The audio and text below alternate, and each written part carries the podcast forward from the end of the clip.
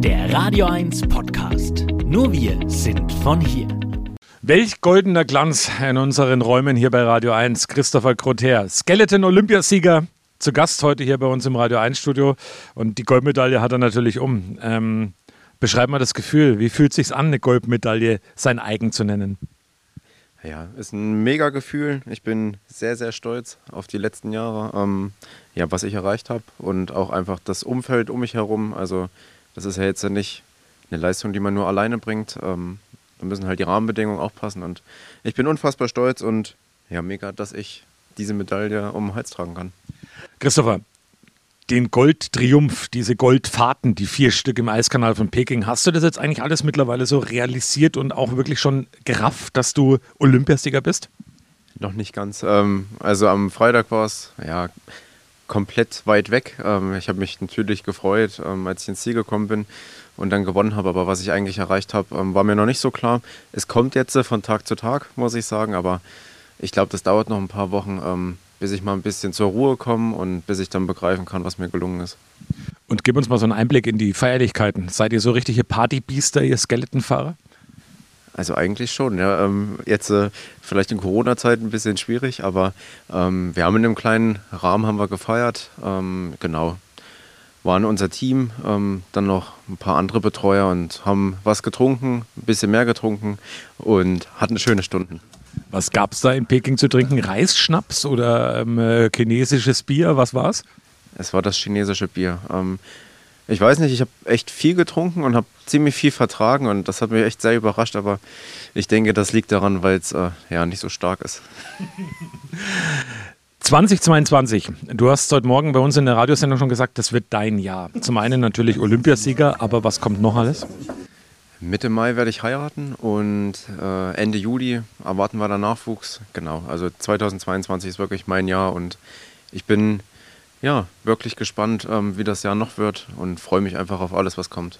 Wann geht es wieder los, so richtig mit Trainieren und so richtig der knallharte Einstieg dann? Das dauert gar nicht mehr so lange. Ähm, ich muss Ende Februar muss ich wieder arbeiten gehen. Leider. Nee, also ich freue mich schon auch. Und Anfang April werde ich dann ganz normal wieder in die Saisonvorbereitung starten. Der Blick ähm, ins Jahr noch hinein. Ähm, was steht an? Was sind die weiteren sportlichen Ziele, die du dir vorgenommen hast? Ja, die sportlichen Ziele sind auf jeden Fall, ähm, ich möchte einen Gesamtweltcup gewinnen. Dieses Jahr war es relativ knapp. Ich habe dann zwei, zwei Rennen zum Schluss ja schon ein bisschen hm, hergeschenkt. Die waren echt nicht so gut und es war ziemlich knapp. Ich bin Dritter geworden. Ich möchte ähm, Europameister werden noch und ja, nächstes Jahr steht auch wieder eine Weltmeisterschaft an. Dort möchte ich eine Medaille gewinnen. Am, am liebsten den Titel, ganz klar. Und ja, vier Jahre ähm, bis zum nächsten Olympischen Spiel ist ein langer Zeitraum, aber das wäre, glaube ich, das perfekte Ende für meine Karriere. Du hast heute Morgen bei uns in der Radiosendung was ganz Tolles gesagt zum Thema Boykott ähm, und Sportler und Politiker. Und ähm, das wäre schön, wenn du das nochmal wiederholen könntest, weil ich finde, das bringt es einfach auf den Punkt. Ja, also diese Boykotts, die da irgendwie gefordert wurden von den Sportlern, ähm, ich kann das nicht nachvollziehen, weil das müssen die Politiker im Vorfeld ähm, ja einfach besser entscheiden, ähm, besser machen. Man kann nicht von den Sportlern auf einmal verlangen, dass sie ähm, die Olympischen Spiele boykottieren. Ich habe mich jetzt äh, vier Jahre darauf vorbereitet, vielleicht waren es acht. Also es ist ein ganz, ganz langer Zeitraum und jetzt auf einmal dann vorher zu sagen, nee, ich fahre da nicht hin und meine Arbeit ist dann komplett umsonst gewesen, nee, das mache ich nicht und das muss einfach vorher ähm, ja, von, von der Politik einfach ähm, besser gelöst werden. Da kann man die, diese Aufgabe nicht irgendwie auf die Sportler abwälzen wollen. Kannst du mich mal mitnehmen in die Bahn? Kann ich das Erlebnis auch mal erleben?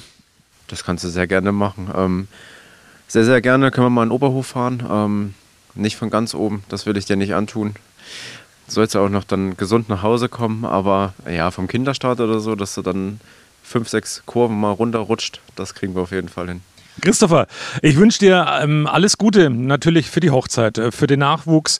Bleib gesund und ähm, noch weiterhin viel sportlichen Erfolg und dann im Oktober geht es für mir in die Eisbahn.